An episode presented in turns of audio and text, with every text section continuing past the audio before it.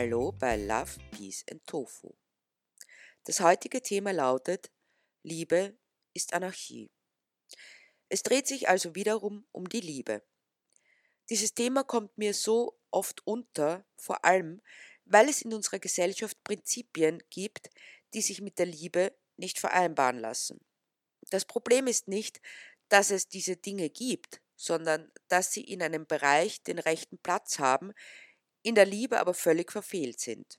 So sind wir ganz selbstverständlich der Meinung, dass Besitz und Haben das Um und Auf im Leben ist.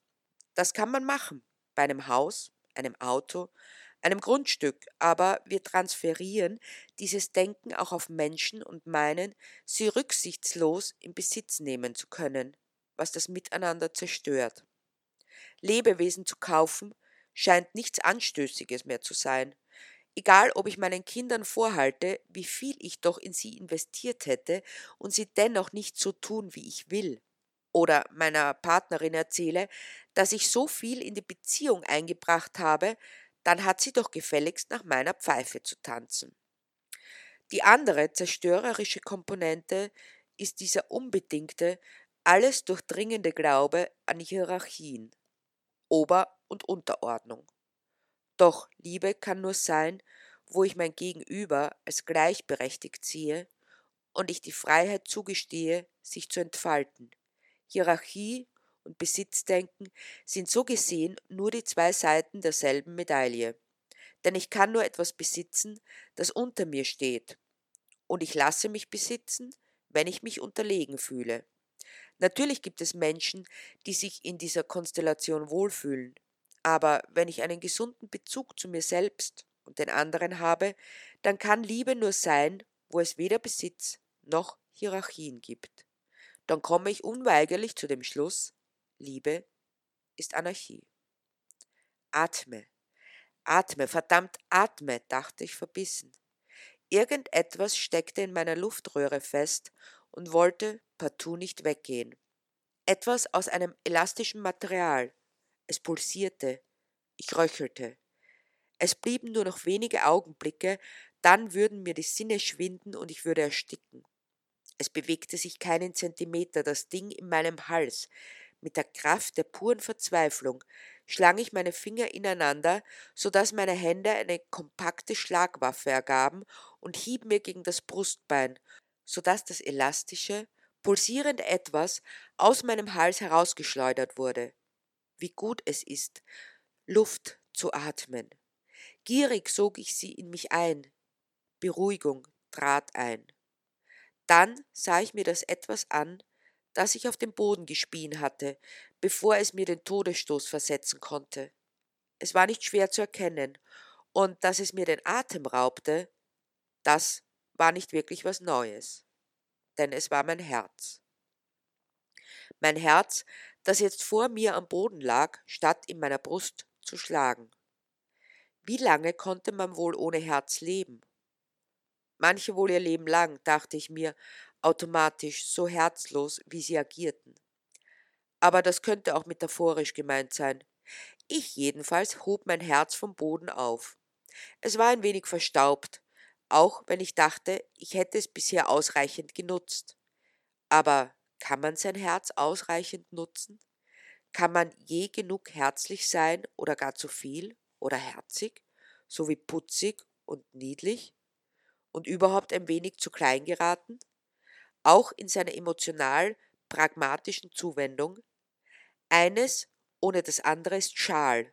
Pragmatik ohne Emotionalität ist Technik. Emotionalität ohne Pragmatik ist Ziellosigkeit. Miteinander in den Abgrund zu gehen, ist zumindest ein Miteinander. Aneinander zu erfrieren, ist zumindest ein Aneinander. Aber mein Herz war so genutzt oder ungenutzt, wie ich es zuließ. Oder die anderen. Wenn ich mich kindisch beleidigt zurückzog, verschnupft und verstimmt, da meine herzliche Zuwendung keinen Anklang fand, keine Antwort, doch jetzt war das Herz in meiner Hand, pulsierend. Ich lebte. Es fühlte sich zumindest so an, weil es sich einfach nicht anders anfühlte als sonst.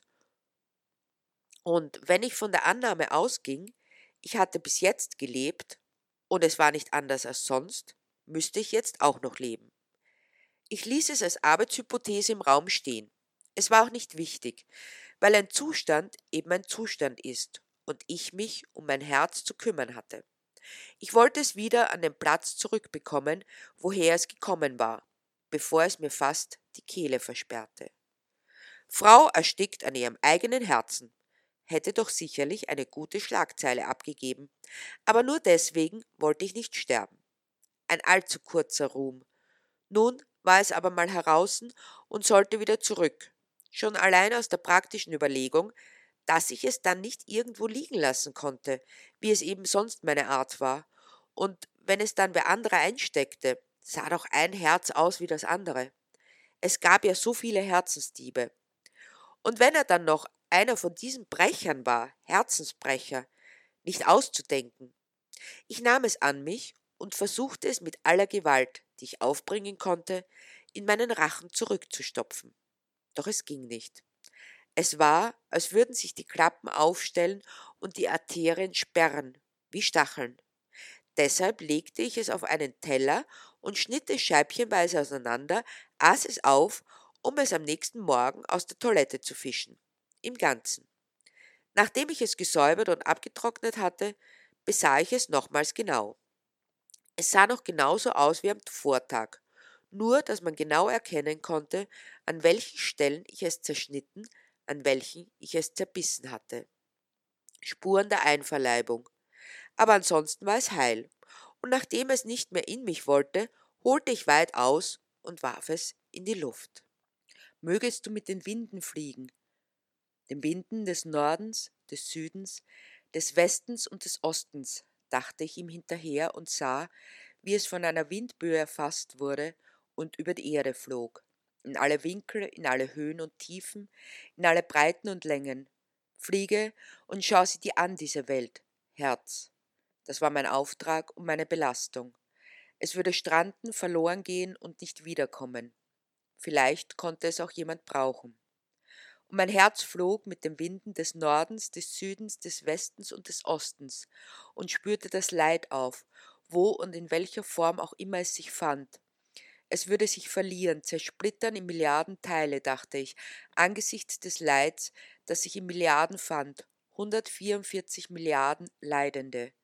Wie soll ein Herz das ertragen? Wie soll es heil bleiben und sich nicht in kleinste Mikroteile zerlegen? Doch es kam zurück, voller Flicken. Jedes Leid hatte sich eingebrannt, eine Narbe für das Leid, ein Flicken zum Verbinden. Herzflicken, Flicken, Herzflecken. Es war verwundet worden jedes Mal. Es war verarztet worden jedes Mal. Denn die Liebe war es, die es sehen ließ und berührbar machte und heilte. Was sollte eine Liebe, die nur berührbar macht, aber nicht heilt? Was sollte eine Liebe, die nur weint und nicht tröstet? Was sollte eine Liebe, die nur jammert und nicht fordert? Aber es war noch nicht vollendet, so dass ich abermals ausholte und es in die Fluten des Meeres warf.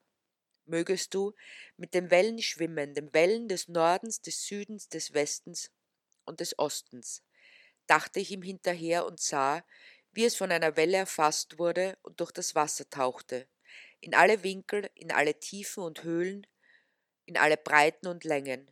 Schwimme und schau sie dir an, diese Meere, Herz. Das war mein Auftrag und meine Belastung. Es würde ertrinken, verloren gehen und nicht wiederkommen. Vielleicht konnte es jemand brauchen. Und mein Herz schwamm mit den Wellen des Nordens, des Südens, des Westens und des Ostens und spürte die Leblosigkeit auf am Abgrund, in den tiefsten Tiefen, ein Massengrab der Zivilisation. Plastik sind die Leichen und dazwischen die Leere.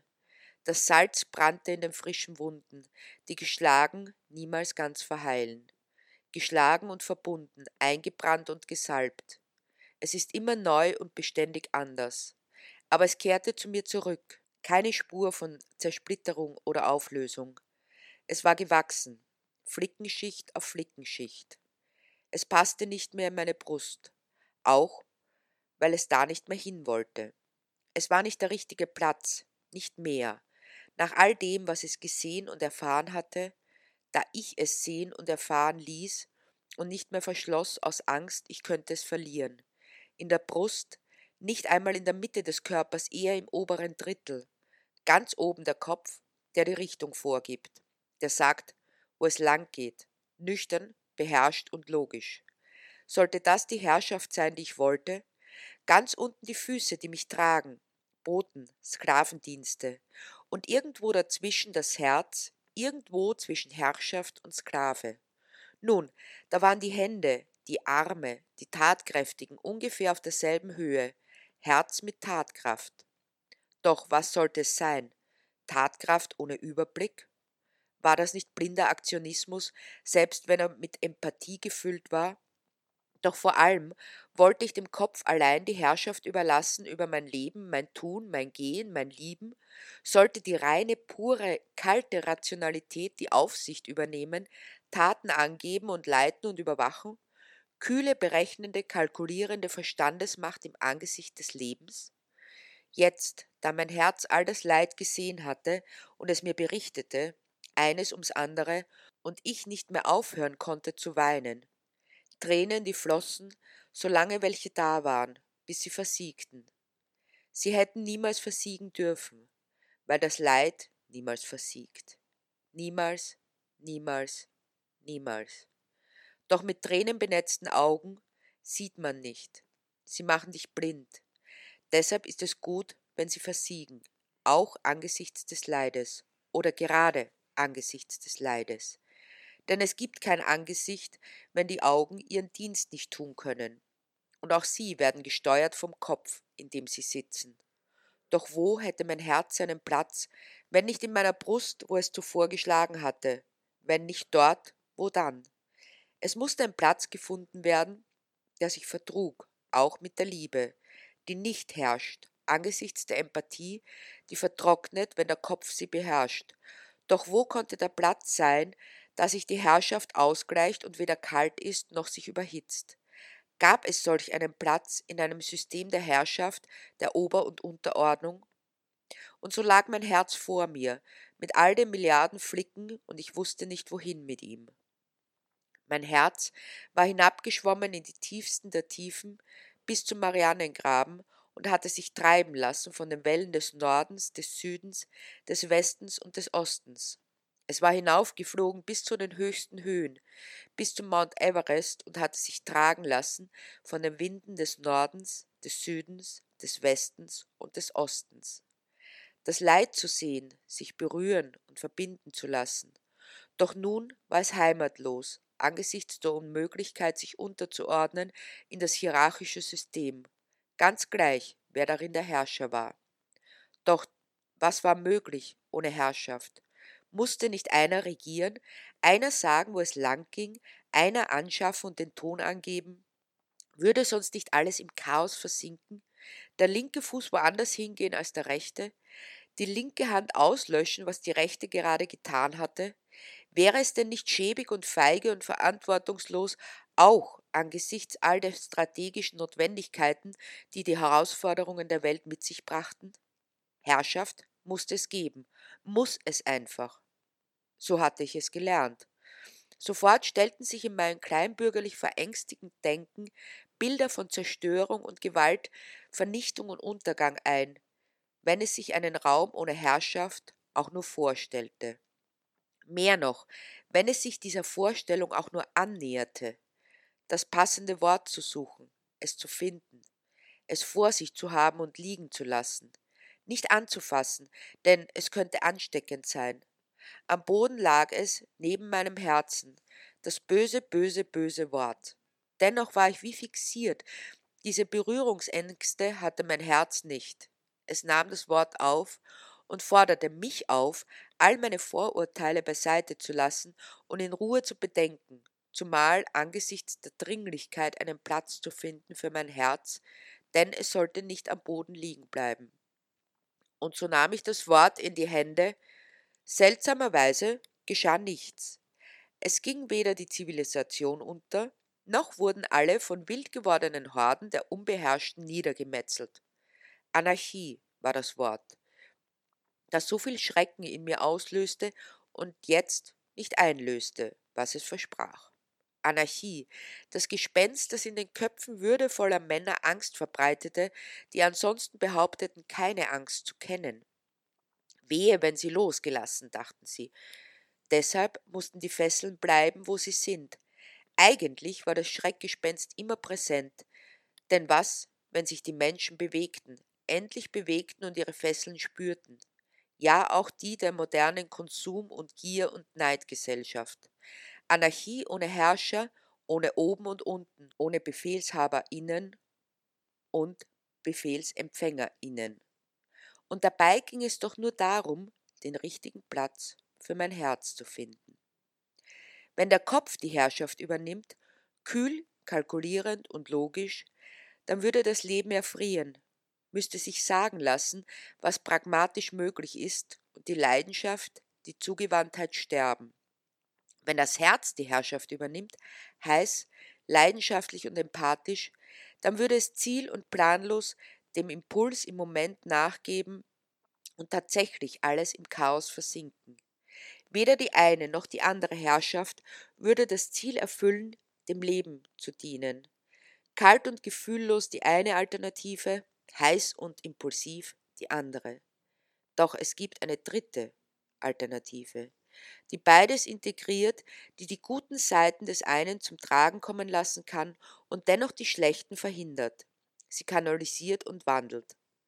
Es konnte nur gehen, wenn endlich der Gedanke der Herrschaft, der Über- und Unterordnung draußen bliebe und ein herrschaftsfreier, ein anarchistischer Raum geschaffen würde, so dass ich meinen Kopf öffnete, mein gebrandmarktes und geflicktes Herz hineinstopfte und den Kopf wieder verschloss. Nicht Kopf über Herz. Nicht Herz über Kopf, Herz im Kopf, Kopf im Herz. Und plötzlich lösten sich alle Probleme auf. Wo Liebe und Pragmatik sich finden, da ist ein strukturierter, lebensbejahender Aufbau möglich, ein Anpacken und Zugreifen und Verstehen, ein sich hineinversetzen und mitleiden, ohne sich davon begraben oder unterkriegen zu lassen. Kopf und Herz vermengten sich und wurden eins, durchdrangen einander und befruchteten sich gegenseitig. Gezähmte Leidenschaft, leidenschaftliche Zähmung. Und mit dieser neuen Erkenntnis trat ich dir gegenüber, mit der neuen Ordnung, mit dem Selbstverständnis einer gelungenen Symbiose im herrschaftsfreien Raum. So berichtete ich dir von meinem Erleben und meinem Erkennen von der Symbiose des Kopfes mit dem Herzen, der Pragmatik mit der Liebe. Und weil du ein Mann bist, konntest du der Idee der Herrschaftsfreiheit etwas abgewinnen, solange es eine Idee bliebe, und du der Herr, wie es das Wort Herrschaft beinhaltet. Herrschaft konnte woanders abgeschafft werden, aber nicht bei dir. Da blieb der Kopf über dem Herzen, wie es gehört, wie du meintest und ich sah dich an, ungläubig zunächst, ob ich richtig verstanden hatte, ob ich mich nicht verhört hätte, weil ich dich geschätzt hatte, auch als jemanden, der die umfassende, brennende Leidenschaft für das Leben kennt, auch für die Freiheit. Doch als ich dir jetzt in die Augen sah, da wusste ich, ich hatte mich geirrt. Vielleicht auch nicht geirrt, sondern dir einfach etwas zugetraut, was du nicht leisten konntest. Es tat weh, so verdammt weh, wie das Erkennen der Wahrheit so oft schmerzt. Aber ich konnte nicht aus, das Bild nicht mehr tilgen, das ich einmal gesehen hatte. Unauslöschlich war es, in deinem Blick, wie in jedem anderen, das Bild, das ich mich blenden und täuschen ließ, auch von deiner Fähigkeit zu lieben und eine Kerze zu halten, dass sie nicht verlöschte, nicht einmal im Regen. Auch wenn ich wusste, du hättest mich lieben können, wenn du es geschafft hättest, all die Kleinlichkeit und Borniertheit, die Verdrossenheit und den Argwohn, die Doppelmoral und die Scheinheiligkeit, die Fragwürdigkeit und die Verlogenheit hinter dir zu lassen. Wenn du den Mut gehabt hättest, das Licht statt der Finsternis, die Hoffnung statt der Ausweglosigkeit, die Einmaligkeit statt der Mittelmäßigkeit zu sehen. Du hättest mich lieben können, wenn es dir nicht so viel Angst gemacht hätte, dich einzulassen auf das alles, umfassende, einer Liebe, die keine Grenzen kennt, keine Regeln und keine Kompromisse, wenn du nicht so sehr festgesteckt wärst in dir. Du hättest mich lieben können. Aber ich sah auch, dass du es nicht zuliest, weder dir noch mir. Deshalb erhob ich mich, entband dich auch einer Zusage, die nicht ernst gemeint war, niemals ernst gemeint sein konnte, entband dich einer Verantwortung auch für dich, so dass ich dich freisetzte und mich. Dich, um zu bleiben, in einer Welt der Herrschaft und der klaren Strukturierungen, einer Welt der Befehle und des Gehorsams, in der jeder weiß, wo sein Platz ist, an dem du dich wohlfühltest, weil du dich auskanntest und alles seine Ordnung hatte, in der man keine neuen Erkenntnisse brauchen konnte, schon gar nicht eine, durch die du als Herr aus der Herrschaft geworfen wurdest und der Kopf nicht mehr das Herz regierte. Mich, um einen Ort zu finden, an dem diese meine Erkenntnis Früchte trüge, einen Ort, an dem es Menschen gab, die um deren Kraft wussten, auch um das Leben zu befördern, das Leid zu verringern. Nur einmal kehrte ich noch zurück, da ich sah, wie du auch die Kerze festhieltst, mit beiden Händen. Um die Kerze herum waren deine Hände, eben weil du sie festhieltst und das Festhalten nicht anders gelernt hattest und nicht anders konntest, als dass du beide Hände dazu nahmst, ganz festhalten. Doch der Regen kam von oben, und während du sie unten umklammertest, wundertest du dich, dass sie immer wieder ausging. Deshalb musste ich zurückkehren, dir zu sagen, dass du nichts weiter tun müsstest, als die eine Hand wegzunehmen vom Festhalten, um mit ihr die Flamme zu schirmen wie ein Dach. Doch du sahst mich nur an, weil du nicht verstandest. So zeigte ich es dir vor, du versuchtest es mir nachzumachen, doch du fühltest dich nicht wohl, wenn du etwas nicht in den Würgegriff nahmst, was du behalten wolltest. Was du besaßt, das musste leblos sein, um sich nicht zu rühren, nicht zu verändern und keine Erkenntnisse zu haben. Selbst um den Preis, dass es kein Licht mehr gäbe, weil es im Regen verlosch. Und wieder durchfuhr mich der Schmerz wie ein brennender Pfeil, da du mir erneut bestätigtest, dass es keine Annahme und kein Miteinander geben konnte, das die Oberfläche durchdrang in einer Welt, in der es nicht möglich war zu lieben zu lieben ohne Über- und Unterordnung, ohne Kleinlichkeit und Besitzdenken, so dass ich dich endgültig verließ und nichts mit mir mitnahm als den Schmerz über die Liebe, die verlosch wie die Kerze in deiner Hand.